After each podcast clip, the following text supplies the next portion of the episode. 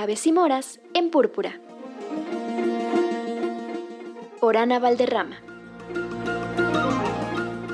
Aló, aló, amigas y amigos de Púrpura. Aquí Ana Valderrama, como cada jueves, compartiéndoles, convidándoles, antojándoles libros escritos o protagonizados por mujeres.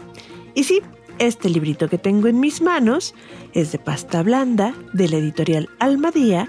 Las ilustraciones son de Reina Pelcastre Reyes, la traducción al Tun Savi de Nadia López García y está escrito por Junko Ogata, Mi pelo chino.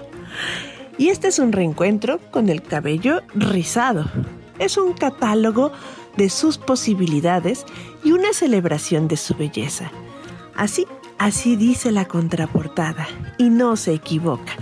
Está dulce y delicioso este viaje por la aceptación. La aceptación de este pelo que no, no es como el lacio y tampoco se cepilla como tal. Es diferente, pero tiene muchas posibilidades y tiene sus complicaciones.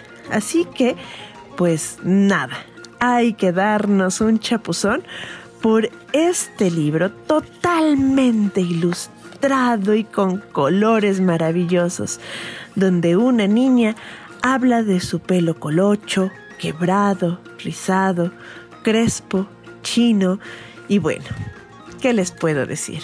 Yo amé, amé tener este ejemplar en mis manos y lo vamos a estar presentando en Manos a los libros, la sala de lectura de aves y moras que en esta temporada está anidando en libros entusiasmo. Una librería independiente, preciosa y bella, casi casi en el centro de nuestra ciudad capital, Jalapa. Busquen, busquen donde se encuentra entusiasmo. Por ahí, por ahí de la Facultad de Artes, ahí por Miguel Palacios. Encuentren su página y estén pendientes de Manos a los Libros, sala de lectura de Aves y Moras. Yo soy Ana Valderrama, de este proyecto que fomenta el libro y lo que guarda, y nos estamos viendo. Chao, chao.